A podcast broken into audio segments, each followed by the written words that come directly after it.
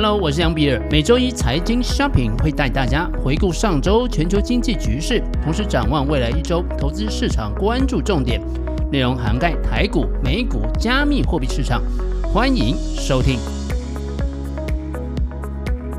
好，接下来快速的跟各位报告一下美股三大市场的表现。道琼工业指数一个礼拜时间啊是下跌了一点一个百分点，指数啊现在来到三万五千零六十五点。S&P 五百则是下跌了二点二七个百分点，指数现在来到四千四百七十八点。纳斯达克指数啊是下跌了二点八五个百分点，指数现在是一万三千九百零九点。台股啊同样是下跌的，是下跌了二点六个百分点，指数啊现在跌破一万七千点的关卡，来到一万六千八百四十三点。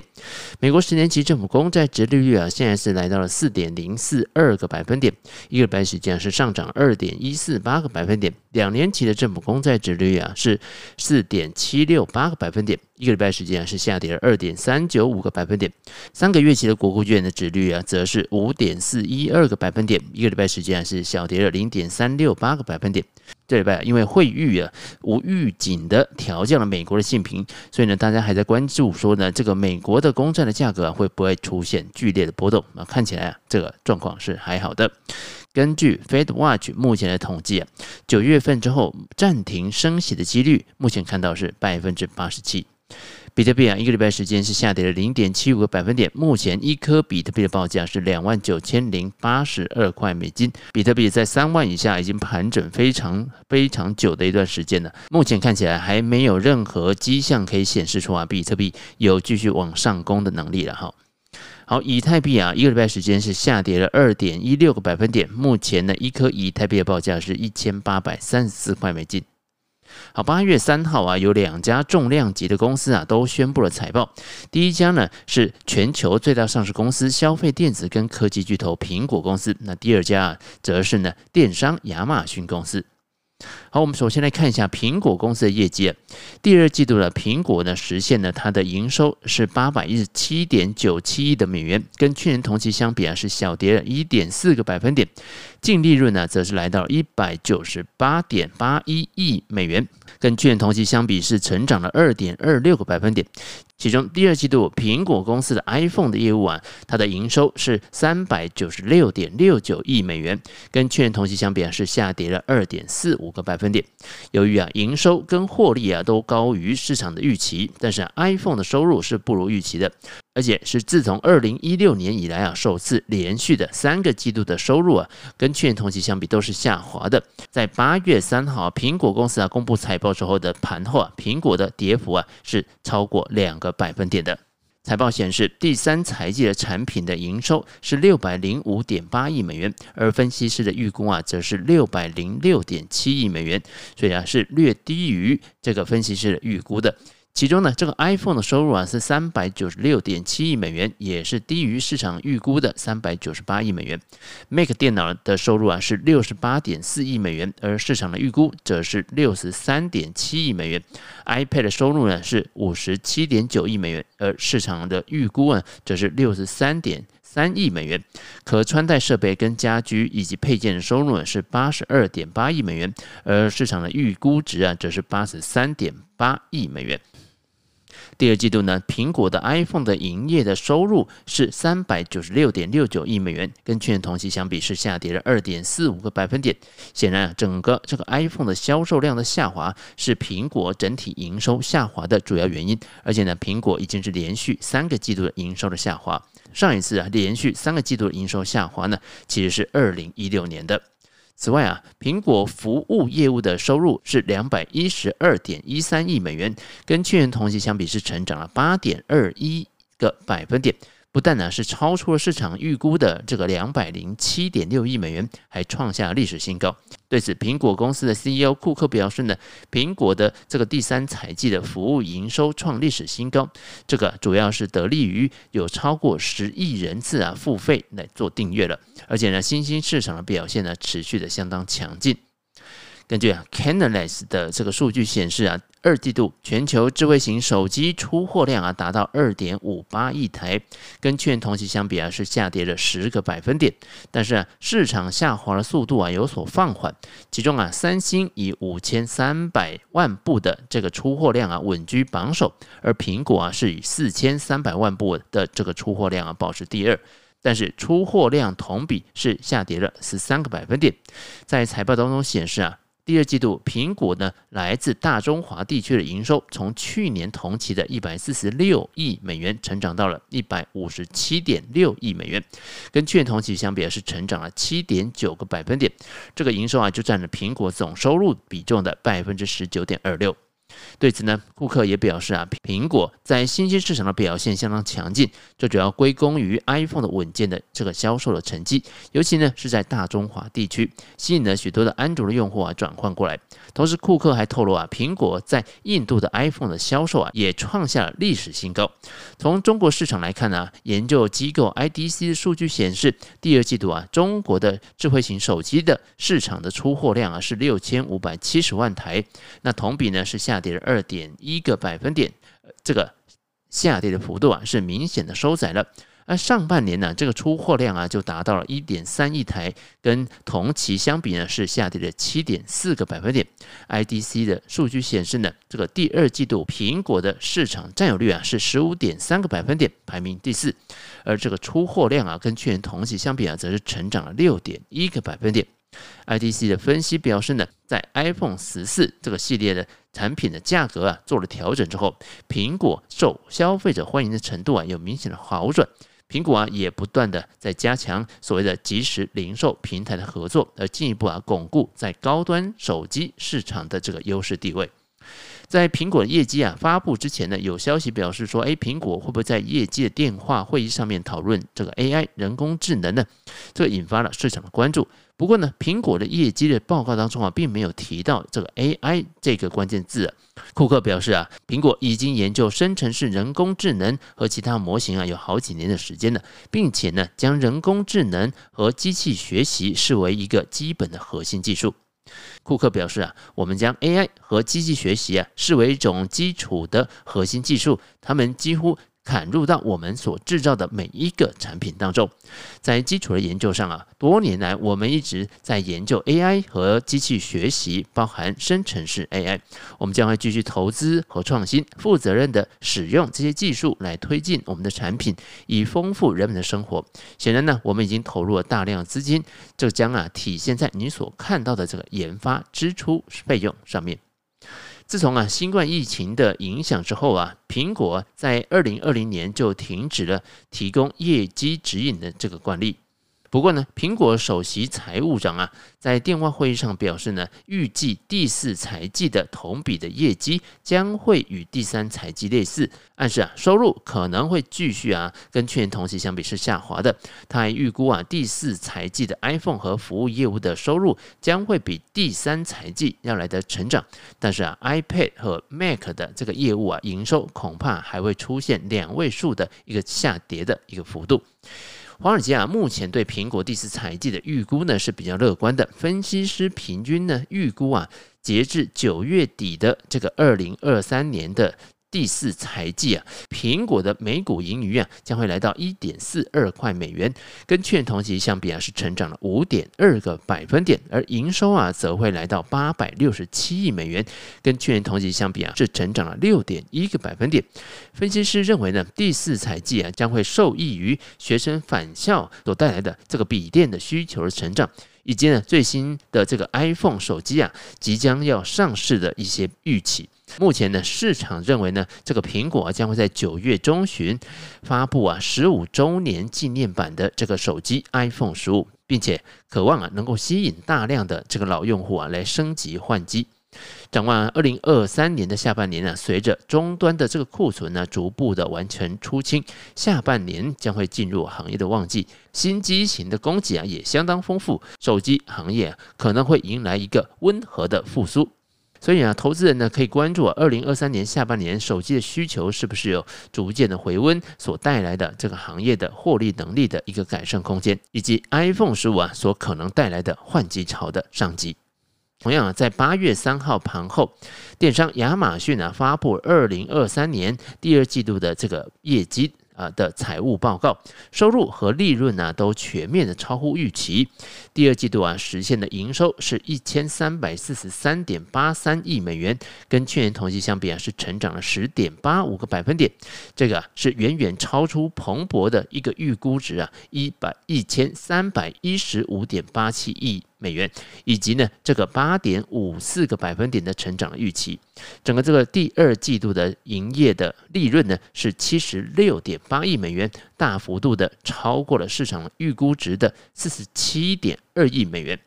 主要的电商业务啊，受到收入上升和成本下降的这个双重因素的影响之下。北美业务的营收啊，同比是成长了十一个百分点，来到八百二十五点五亿美元。它的营业利润呢是三十二点一亿美元，也是比上一个季度啊要持续的提升。国际业务的营收啊，同比是成长了十个百分点，来到了两百九十七亿美元。营业的亏损率跟上一期相比啊，持续的收窄到了三个百分点，都是超乎了市场的预期。从收入的角度看呢，第二季度北美和国际的整体的消费的环境啊都有所改善，消费支出复苏，通膨缓解和消费者啊可以支配的这个收入成长，都驱动了零售业务的成长。成本的部分呢，营业费用也有所改善。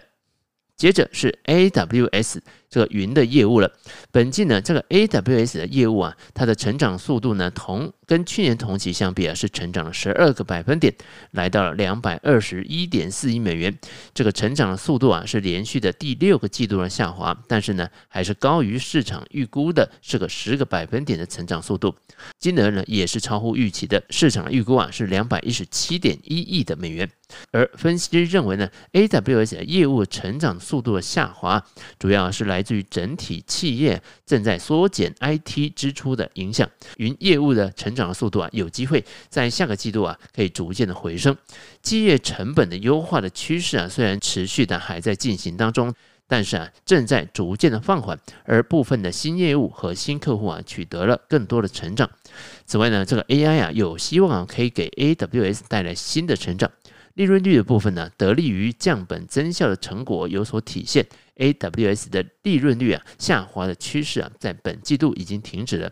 这个营业利润率呢，是二十四点二个百分点，跟上个季度啊二十四个百分点呢，基本上是持平的。而另外一个重要的业务的收入是广告业务，广告业务啊，在第三季度啊，来到了一百零七亿美元的这个营收，跟去年同期相比啊，是成长了二十二个百分点，也是呢高于这个第一季的二十一个百分点，这个成长速度啊有所加快，主要啊是得力于第二季度啊美国经济啊持续复苏，以及呢亚马逊的精准的导流和转化率啊带来的这个产品的竞争力。展望了这个下半年，亚马逊的品牌的更新与合作的步伐呢，将会进一步的提高广告业务啊对广告主的吸引力。考虑到美国经济的预期的改变，亚马逊的广告业务啊有可能会继续贡献亮眼的成绩。而除了第二季度的业绩啊整体是超乎预期之外呢，这个更令市场啊感到惊讶的是啊，亚马逊的第三季度的指引是远远超乎预期的。亚马逊啊预估啊第三季度的营收将会在一千三百八十亿到一千四百三十亿美元中间，这也就表示啊跟去年同期这个上涨的幅度啊来到九个百分点到十三个百分点之间。是高于市场预估值的一千三百八十三亿美元，预计啊第三季度的营业利润将会来到五十五到八十五亿美元，也是高于市场预估的五十四亿美元和二零二二年第三季的二十五亿美元。研究机构认为呢，本季度啊业绩超乎预期和下一个季度啊有积极的指引，主要啊就是因为北美和国际的零售业务所带来的。利润的成长，AWS 业务的成长速度啊，有机会啊，在下个季度小幅度回升，以及呢，它的利润率啊，停止下滑趋势，这些呢，都提振了这个投资人的信心。但是啊，有鉴于云计算的总体的。啊，市场的逆风和人工智能部分的费用支出啊，今年应该会超乎预期。预计呢，AWS 啊，在下个季度啊，贡献超额利润的这个潜力啊是比较小的，更多的利润来自于呢零售业务的贡献。那年初到现在，亚马逊的股价已经上涨将近百分之五十，预计，亚马逊的这个股价还有一些补涨行情存在。好，八月五号礼拜六啊，股神巴菲特的这个伯克夏公司啊，公布了二零二三年二季度的这个财务报告啊。作为呢备受关注的这个投资巨头呢，到底波克夏公司的表现如何呢？我们就一起来看看。巴菲特啊最看重的这个获利的指标，也就是波克夏第二季的这个营业利润是一百点四亿美元，是远远超乎市场预估的八十点四亿美元。也较啊去年同期的九十四点二亿美元，同期啊成长了六点六个百分点，较上一个季度的这个八十点七亿美元呢是成长了二十四个百分点。今年上半年呢，波克夏的营业利润是一百八十一点一亿美元，较去年同期的一百六十五点八亿美元呢是成长了九点二个百分点。这主要啊是得力于波克夏旗下的保险业务的获利啊相当强劲。保险的承保的利润呢、跟去年同期相比是成长了七十四个百分点，也让啊波克夏公司啊抵消了高通膨所带来的压力。同时呢，这个波克下的股权证券的这个部位，它的投资收益啊，也在第二季度啊出现了明显的上涨。第二季度投资收益来到了两百四十二亿美元，而上半年的这个收益啊，则是四百七十六亿美元。相比之下，由于联总会啊激进的升息，导致了去年第二季度啊美股暴跌进入熊市。二零二二年的第二季度的波克夏公司啊，曾经巨亏五百三十亿美元，去年上半年则损失了五百三十八亿美元。业界公告也提到啊，今年的第二季度啊，波克夏公司透过出售了投资组合的这个部位啊，获得了十六亿美元的税后的净收益。那上半年呢，这个净收益啊是三十三亿美元。今年呢，前六个月整体的这个投资的收益，还包含了收购了全美最大卡车休息站，有二十四亿美元的这个重估的收益。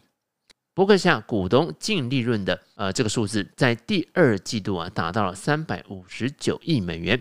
上半年呢是七百一十四点二亿美元，而去年呢第二季度啊则是一个净的亏损四百三十六亿美元，而去年的上半年的净亏损呢则是三百八十点四亿美元。波克夏再次重申呢，任何特定季度的投资损益的金额呢，通常都毫无意义。由此啊，得出的每股的净利润的数据啊，可能会让对会计规则啊不太了解的投资人呢产生极大误解。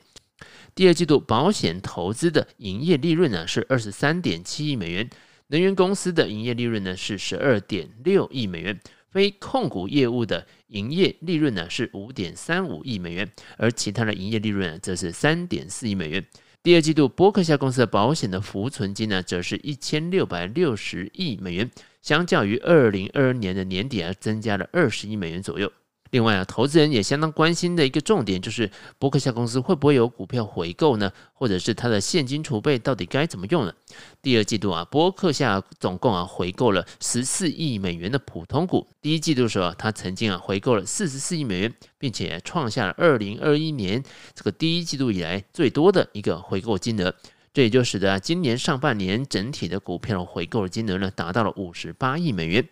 截至啊六月三十号，波克夏公司所持有的现金或现金的等价物，或者是这个短期的美国的国债啊，总共有一千四百七十四亿美元，接近了纪录的一个新高。相较于第一季度的一千三百零六亿美元呢，是成长了十三个百分点左右。第二季度末啊，约有百分之七十八的这个它的股票的价值啊，都集中在五家公司，包含了最多的是这个苹果公司的一千七百七十六亿美元，以及啊第二大美国银行有两百九十六亿的美元，第三大则是美国运通，这个股票价值啊来到两百六十四亿美元。占博客下股票投资组合将近一半的苹果公司的股价累计上涨了十七点六个百分点，信用卡公司美国运通累计上涨五点六个百分点，美国银行啊则是累计上涨零点三个百分点，而可口可乐公司呢则是下跌了二点九个百分点。在升息的环境当中啊，波克夏公司将大量的现金以超过收益率啊百分之五的短期的美国国债形式储备下来。分析师认为呢，这个二零二三年呢，波克夏的利息跟其他现金投资呢收入啊将会接近了五十亿美元，远远的会超过去年的十七亿美元。在这个礼拜啊，惠誉诶意外的下调了三 A 顶级的这个美国的啊主权信评，引爆了全球黑天鹅的恐慌。那巴菲特表示啊，波克夏公司将会大量的购买美国政府公债的这个思路啊，并没有改变。唯一的问题啊，是要再买一百亿美元的三个月期的短期公债，还是六个月期的短期公债？巴菲特啊，将会在八月三十号度过他九十三岁的生日。在他执掌公司的期间呢，这个波克下的 A 类股从来没有被分拆过。如果呢，我们把这个股价跟他在一九六五年上市的时候来做比较的话，那个时候大概是二十块钱左右，累计啊总共上涨二点五万倍，而且呢是二零二三年收益预估的二十三倍。在接下来啊，我们也会继续关注波克夏公司和其和其他大型对冲基金，像这个美国 SEC 所公布的这个十三 F 的投资的情报啊，到时候啊，我们再跟各位听众啊进一步的来拆解波克夏公司的投资组合有没有哪一些新的变化。